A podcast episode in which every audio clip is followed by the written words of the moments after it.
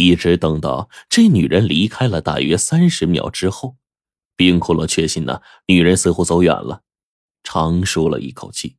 我也是，在这个时候，一个长屁直接出来了，顿时洗手间臭不可闻的。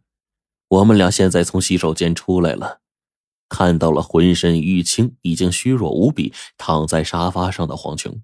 他此刻有气无力的看着天花板，只能时而动动手指。看得出来，他现在很虚弱。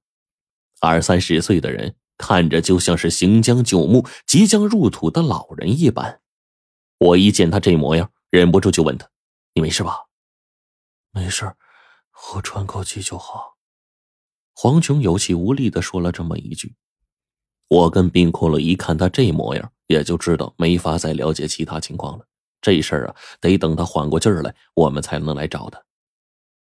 而这个时候呢，我跟冰骷髅准备离开，可冰骷髅眉头一挑，原本虚弱到极致的黄琼忽然从沙发上坐起来，面色惊恐，冲我们叫道：“他回来了，你们快走！”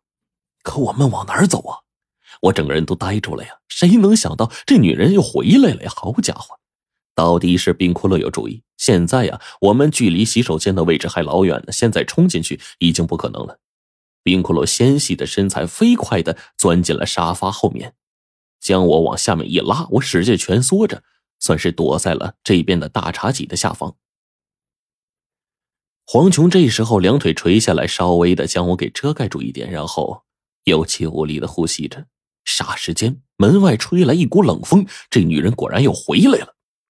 你怎么又回来了？黄琼有气无力的声音这个时候响起。没什么，女人这时候站在原地，稍微将周围一看，幸亏我们藏的位置是个死角，他并没有发觉。随后，女人直接冲进了洗手间，一看，然后出来了。你好好休息吧。女人说完了这话，然后才再度离去。我的妈呀！谁知道他竟然在这个节骨眼上突袭进来呀？看来这女人疑心不小，她真的察觉到了我们的存在。这一会儿眼见黄琼虚弱，即便这女人现在离去了，谁也说不准她会不会再来。我跟冰骷髅眼神一交流，决定就离开了。我们并没有再跟黄琼多说一句话，生怕再令那女人察觉。这时候，我们直接跑到包间门口，开门准备离开。吱呀一声。冰空了。这时候打开包间的门，我就看着他站在门口，却没有出去。冰空了，你傻了？怎么不出去啊？门外传来一道熟悉的声音：“他可不傻，你也不傻。”这个声音一响起来，我心里就咯噔一声，整个人呢就炸了窝了。我的妈呀！谁能想到，在这关键的时刻，女人忽然出现在门口了？我此刻脑子里全都是一片空白呀！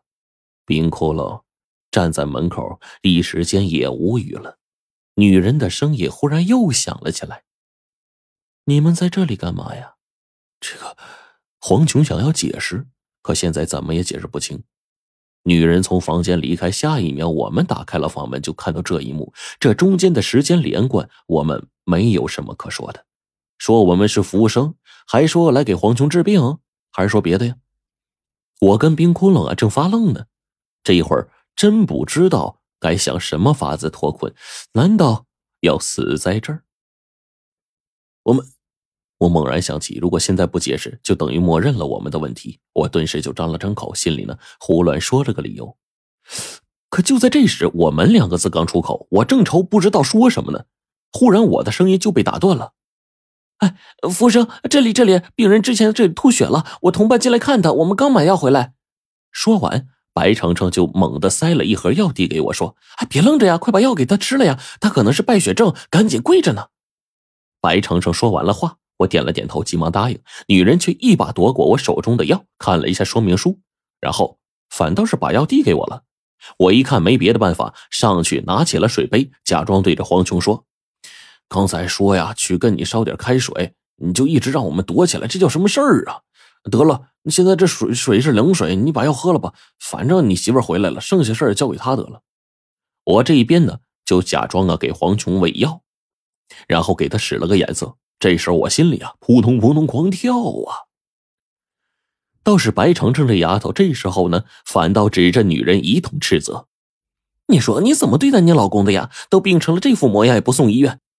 哎呀，真要是人死在这里了，不说别的，你看你老公这么虚弱，你不管不顾的，整天也不见你在这照看着。要不是刚才看他吐血了，我们大发善心出去买了药给他吃，现在人指不定怎么回事呢。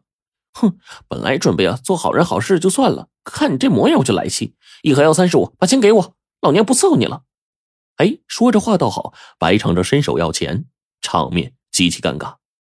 这更要命的是啊，女人这时候脑子没转过来，还真的把钱递给了白程程。我终于借着一个机会，重新回到白程程身边，跟着冰窟窿心有余悸的站在这丫头背后。这时候呢，就见白程程对服务生说：“你也不跟你们经理说清楚，你看那人虚弱的，我可是医生啊，里面那人呢，能不能挺过三个月都不知道。”你要是把人留在这儿，哪天死了不得赔钱呢？今天这事儿啊，要是你们经理知道，非打断你的腿，炒你的鱿鱼。这这，服务生这会儿脸色也不好。哎呦，赶紧就劝退呀，要黄琼跟这女人赶紧走。这时候呢，白程程嘱咐火烈，赶紧收拾东西去，想出来好好玩玩都做不到，在这里遇到个病殃殃死鬼，真晦气。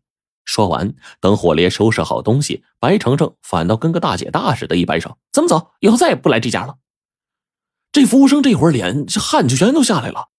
后面赶来的其他几个保安和经理，远远听到我们的话，赶紧跟我们说抱歉。